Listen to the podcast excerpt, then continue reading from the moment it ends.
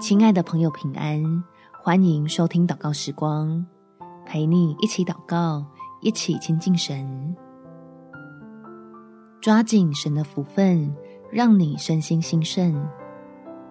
在约翰三书第一章第二节，亲爱的兄弟啊，我愿你凡事兴盛，身体健壮，正如你的灵魂兴盛一样。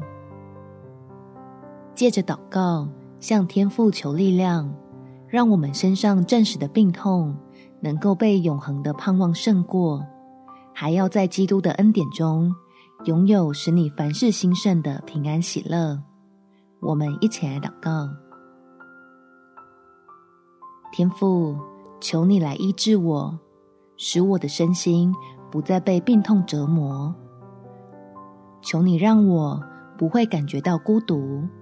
知道在这受苦的过程中，你仍然怜悯扶持着我，使我可以因着心态的健康，向你领受了超乎所求所想的恩典，得着在基督里多而又多的福分，就拥有力量胜过身体上的软弱，防止这疾病扩大变成我生命的破口，